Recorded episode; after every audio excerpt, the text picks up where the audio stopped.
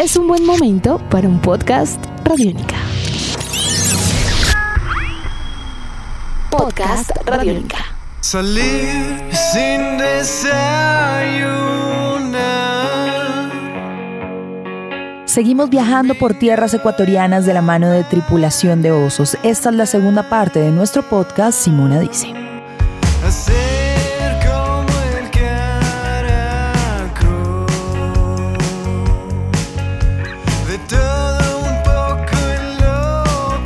Existe una particularidad en las en nuevas bandas, cuando decimos son como las bandas a las que pertenecen ustedes de una generación que va después de la mitad del 2000, que crecieron escuchando rock en inglés. Y esa fue su principal influencia y por lo tanto la, el lenguaje que se manejaba la manera en que se expresaba esa contracultura al momento. Pero hay quienes pertenecen a esa generación y deciden cantar en español. ¿Ustedes fueron conscientes de esa decisión de decir vamos a cantar en inglés, vamos a cantar en español? Digamos, ¿cómo fue esa reflexión? Porque aunque pareciera obvio, es algo que marca la diferencia entre las dos caras de la moneda de lo que está sonando ahora en Latinoamérica.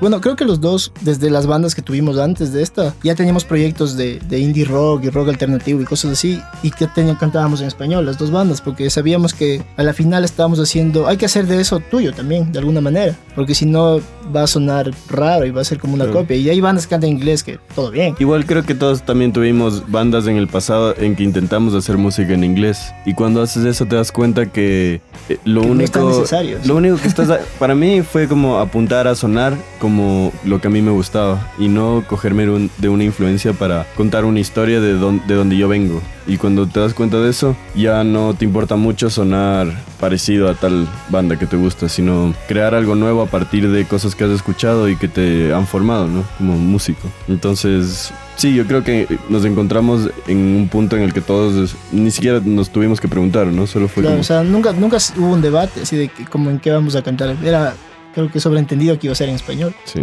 Eso en cuanto al idioma, pero también, ya viendo otro lado, otro capítulo, en cuanto al tipo de temáticas, esa responsabilidad, no sé si estoy equivocada o cómo lo viven ustedes desde ahí, la realidad de Latinoamérica y Ecuador que tanto afecta eh, la- las letras y las canciones que hace Tripulación de Osos. Que bueno, las letras vienen de historias cotidianas de, de, de Juan, de Mauro, de nosotros. Y eso al final refleja lo que está pasando en, en nuestra ciudad, en nuestra vida, en nuestro día a día. Solo que ha sido diferente, o sea, como el tipo de, de protesta, como mi, mi letra puede no decirte las cosas de protesta, pero puedo estar diciendo una crítica sobre la sociedad en la que estoy viviendo. Claro. Entonces, Eh, no sé, yo creo que de hecho nos han criticado en el país y hay gente que critica, digamos, a la nueva ola de músicos por no ten- por haber soltado esa responsabilidad. Yo creo que es, es una cuestión generacional. Yo creo que nuestra generación enfrenta este tipo de problemas con, de diferente manera. Yo creo que eh, la música eh, te aleja un poco de ese tipo de cosas un poco más serias y está un poco más enfocada en hacer sentir bien a la gente, ¿no? Y yo creo que eso fue lo más real que pudimos hacer en ese momento, porque para nosotros en ese momento no puedes hablar de cosas que no lo sientes, ¿me entiendes? O sea, no porque eres un rockero tienes que...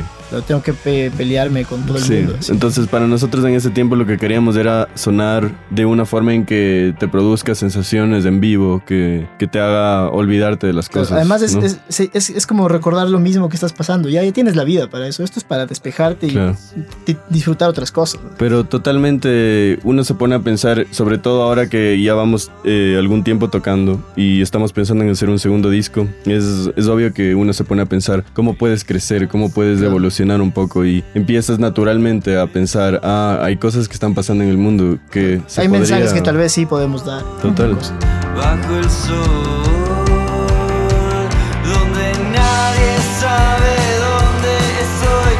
Y cuando hablan de un segundo disco, también ustedes pertenecen a aquella generación de darse el tiempo, hacer un disco completo, grabarlo, editarlo o empezar a sacar sencillos, digamos, cómo se concibe la banda también frente a la realidad de Ecuador en cuanto a ir mostrando su música en bloque o poquito a poco. Em, bueno, nosotros siempre hemos pensado en que quisiéramos dar siempre una obra, más que no- nosotros somos muy fans de, digamos, eh, la obra que debe ser un, un disco, un álbum. Eh, el orden de de las canciones, todo eso tiene, una, tiene un, un poder, ¿no? Es parte de la experiencia. sí, Sí, tota- total. Y nosotros apostamos mucho a, a esa experiencia que, que la gente debe tener cuando escucha una banda. Entonces sí, nos interesa mucho eh, siempre como crear un concepto, por más simple que sea, no tiene que ser un álbum conceptual ni nada, pero concepto me refiero a, a un grupo de canciones que te digan algo, que te, que te hagan sentir algo en conjunto. Entonces sí, nos gusta mucho eso, pero, pero al mismo tiempo eh, creemos que mm, por cómo funciona eh, nuestro país, realidad. nuestra realidad, eh, debemos como pensar y ser creativos en maneras fáciles de, de poder dar eso, ¿no? Hay mucha gente que se queda 10 años grabando un disco, nunca O lo hay, hay bandas ecuatorianas increíbles que por querer hacer ese álbum maestro luego desaparecen de la escena. Claro, total. Porque por temas de plata, de que ya pasó el tiempo, de muchas cosas. Entonces nosotros hemos decidido como intentar hacer eso, pero no, no demorarnos de tanto. O sea, como hay que hacer que las cosas funcionen. Entonces nos presionamos un poco también para, para hacerlo. Es como ahora en diciembre vamos a grabar el nuevo disco y nos faltan un par de canciones, pero no importa. La siguiente semana nos metemos de cabeza y vamos a acabar eso. Y ese primer disco lo graban en Ecuador, lo mezclan en Ecuador, como en comparación el primero también, ¿cómo fue ese proceso? Sí, bueno, el, el primer disco lo producimos entre la banda con un buen amigo que se llama Chelo Suárez, un ingeniero de grabación en Ecuador. Y nosotros nos gusta mucho buscar espacios que tengan como vibras que nos puedan aportar para la música. Y lo grabamos en, un, en una academia de baile que no se usa desde hace unos 20 está años. abandonada y es tiene este trip de o sea, iglesia vieja, que es un techo súper alto. Ajá. Entonces fuimos allá, armamos un estudio y grabamos unos tres días. Pueden ser. Entonces yo creo que eso se siente, o al menos nosotros lo sentimos cuando escuchamos el disco. Eh, nos gusta mucho el hecho de que nosotros lo hacemos, que no estamos como gastando plata ni estamos buscando como no no creo que es como no hay una pretensión en ese sentido más que nada como buscar eh, una sensación especial en la música y al mismo tiempo como plasmarla El primer disco, ¿cómo se llama? se llama Robo Hormiga ¿Y por qué se llama Robo Hormiga? Y de ahí caemos en el mundo de los nombres de ustedes, porque supongo que eso se lo preguntan en todo lado, pero es inevitable la curiosidad. sí Entonces, ¿por qué el disco y por qué la banda? Sí. Bueno, robo hormiga eh, es un, eh, una palabra que, que Juan, cuando escribió la, la canción, pensaba en el robo hormiga, que significaba robar de a poquito.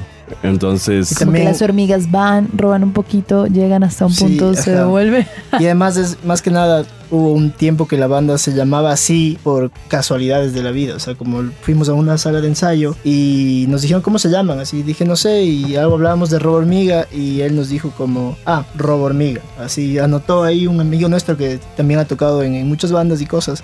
Y bueno, luego la banda no se llamó así, pero hay un tema que se llama Robo Hormiga y en una parte del coro dice esta banda se iba a llamar Robo Hormiga. Entonces también es como un homenaje a, ese, a esa canción que tiene un- algo más especial, como claro. una Y- historia detrás. Bueno, también es difícil explicarlo porque el primer disco conceptualmente en, cuanto a letras tiene un humor bastante especial. Yo creo que es un humor bastante de nuestro grupo de amigos, eh, como que chistes internos, cosas así, que tal vez afuera no se los van a entender, pero se los puede interpretar de alguna manera Claro, porque son Van a interpretar historias... diferente algunas historias de estas, pero igual, igual les llega, porque igual nos ha sorprendido que en otras ciudades igual les vemos a la gente cantar las letras y luego nos dicen como, ah, esto trata sobre esto y no es así, pero si lo interpretan diferente, bacán, ¿cachas? Como cada quien va a sentir algo distinto, eso, eso también es bueno de la música. Y Tripulación de Osos, ¿cómo terminaron de un lado al otro? De Robo Hormiga hasta allá.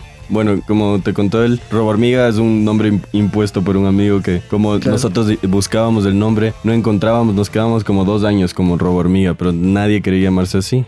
Entonces estábamos buscando, buscando, buscando hasta que eh, estábamos regresando de Argentina a Quito y algo dijeron por los parlantes de la tripulación del avión.